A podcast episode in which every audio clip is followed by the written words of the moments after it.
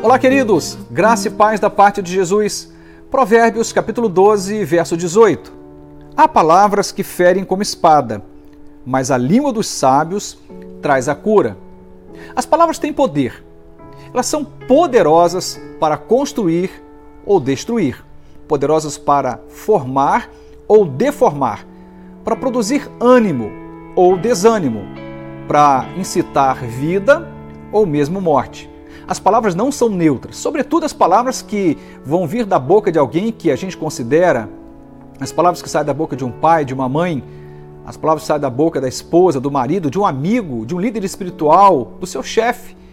As palavras elas têm um poder em si mesmas, mas quando pronunciadas por pessoas que as consideramos, bom, ela é muito mais ainda empoderada de significado e de importância.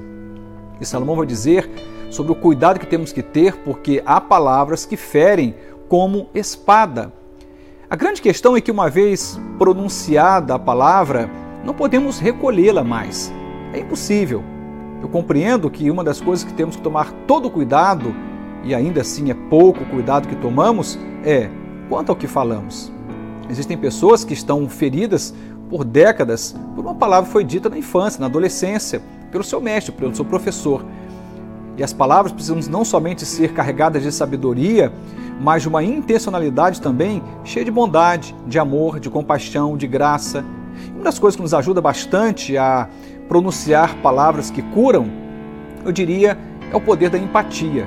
É quando somos capazes de trocar de papéis, nos imaginarmos no lugar do outro e pensar a partir desse, dessa troca de papéis ou de lugar se gostaríamos de ouvir aquilo que está sendo ah, dito. E é bem provável que iremos medir muito melhor as nossas palavras se formos capazes de fazermos o caminho da empatia. Olhar com os olhos do outro, tentar sentir o que o outro está sentindo, antes de ousarmos dizer qualquer coisa. Mas talvez você diga assim, pastor, mas e as palavras que saem no impulso? Eu nem queria dizer, mas disse. Eu diria para você que esse impulso pode ser resolvido de muitas formas, mas uma delas, eu diria, na oração a dependência do Senhor. A Bíblia diz que o fruto do Espírito Santo se manifesta de muitas maneiras, e uma das formas que o fruto do Espírito Santo manifesta em nós é através da longanimidade, a capacidade de sabermos esperar. É inclusive citado lá em Gálatas, nessa narrativa sobre o fruto do Espírito Santo, que também podemos ser carregados de mansidão. A gente pode ter domínio próprio. Eu não olho para isto como simplesmente uma habilidade social que a gente desenvolve mas uma relação com Deus de intimidade, que através desta relação com Deus, o fruto do Espírito Santo de Deus em nós nos ajuda a termos domínio próprio, mansidão, longanimidade, amor e tantas outras formas de se manifestar. E nessa medida em que andamos com Deus, aprendemos com Deus e pela ação de Deus a não sermos impulsivos nas nossas palavras.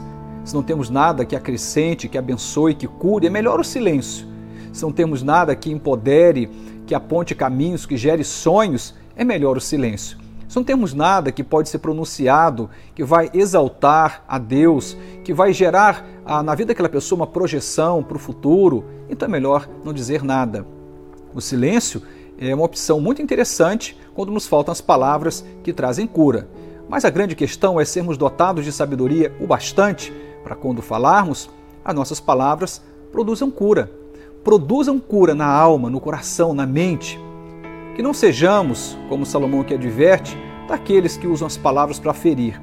Feridas às vezes profundas. Ele fala, vai dizer aqui que há feridas como a ferida de uma espada. Significa dizer que não é uma ferida superficial, não é um corte superficial, é um corte ou uma ferida profunda. E só Deus e a sua graça, por muitas das vezes, para conseguir resolver esse problema.